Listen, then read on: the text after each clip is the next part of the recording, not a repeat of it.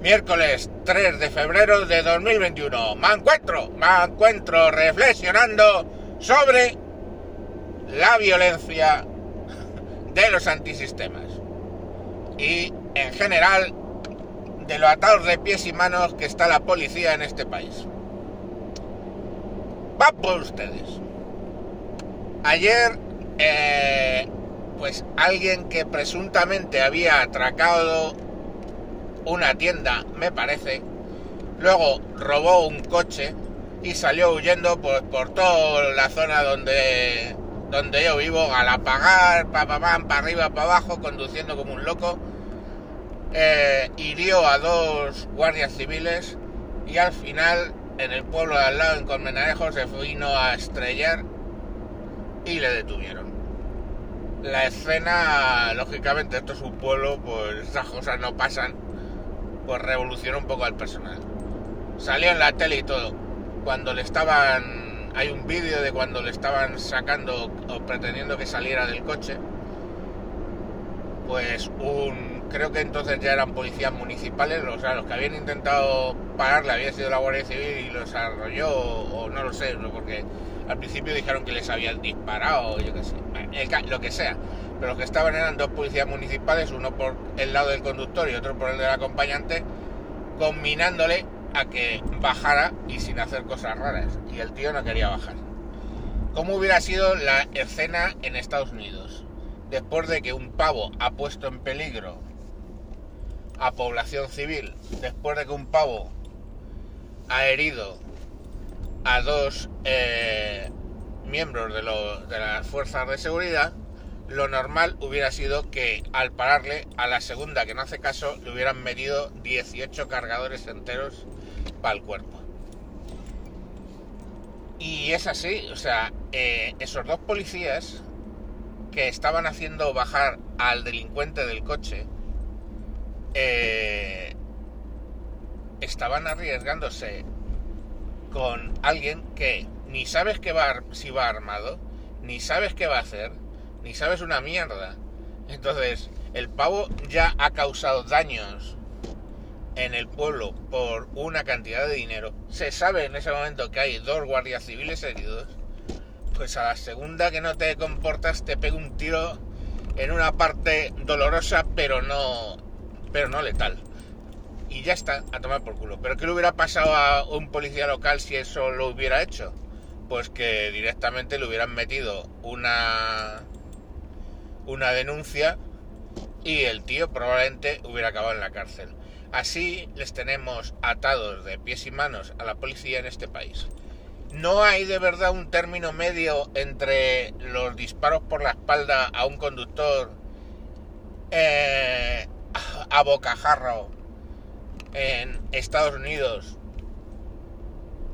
eh, y esto pues tiene que haber un término medio, pienso yo. Y en los términos medios suele estar la verdad. Eso me recordó, lógicamente, ese incidente, el del otro día, de eh, la Guardia Urbana, creo que eran, o los mozos de escuadra, no recuerdo, tenían una, un furgón, que había dos de ellos en el... Uh, dentro del vehículo, y pues bueno, empezaron a darle patadas al vehículo, luego le tiraron un cóctel molotov y como pues tampoco parecía que hubiera mucha gasolina, luego echaron otra cosa más que ya fue lo que directamente incendió el vehículo y tuvieron que bajarse.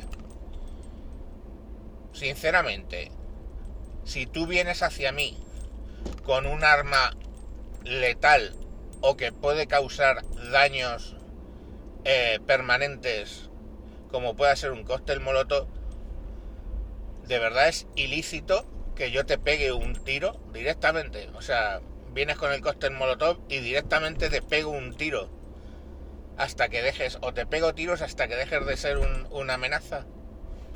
¿Por qué no?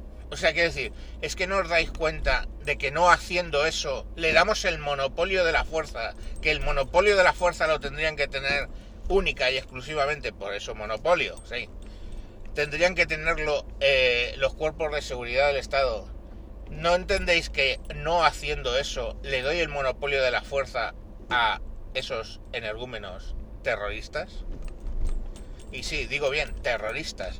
O sea, a ver, eh, los cócteles Molotov, según mi amigo el señor Pifostio, se diseñaron eh, para incendiar los carros de combate de aquella época, que lógicamente pues eran bastante eh, endebles, y con suerte quemar a los carristas, a los que estaban dentro del carro.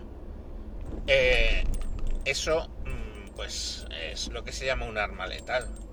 Si un pavo está tirándote con un tirachinas bolas de acero que penetran o te están disparando un cohete con una punta de acero que penetra o que te o que del solo impacto te va a generar te puede generar la muerte o eh, incluso daños permanentes eh, ¿por qué no puedo responder con toda la contundencia que exige la situación?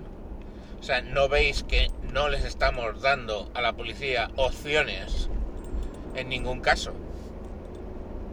Yo no lo entiendo, sinceramente. O sea, pretendemos que nos protejan como, con buenas palabras, como los bobbies. No os hagáis líos, porque luego se te salen enseguida con los bobbies. No es que los bobbies en, el, en Londres, en el Reino Unido, eh, no llevan armas. Ya, ya, ya, ya. Pero los bobbies llevan una radio. Y a la primera rara que ven, ¿vale? Pues qué sé yo, la típica banda de antillanos, que es lo que se da allí armas hasta los cojones, pegan un telefonazo y lo que viene es lo que llaman ellos la policía armada. Y directamente no dejan títere con cabeza. Ya está.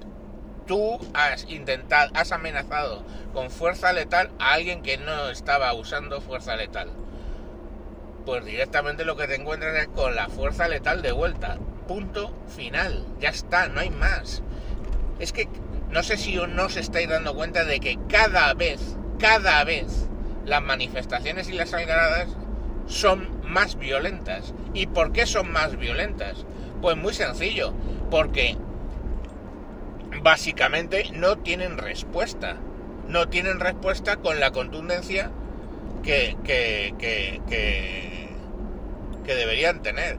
El otro día, con alguien con quien discutía esto, le decía, digo, mi tío me enseñó, y es verdad, es una historia real, mi tío me enseñó que la forma más segura o más fácil o más efectiva, perdón, de evitar que las urracas, creo que cuando en la discusión dije cuervos, me refería a las urracas, que las urracas se le comieran el maizal era conseguir cazar una, matarla y colgarla de una pata en medio de un poste, o sea, encima de un poste en un maizal.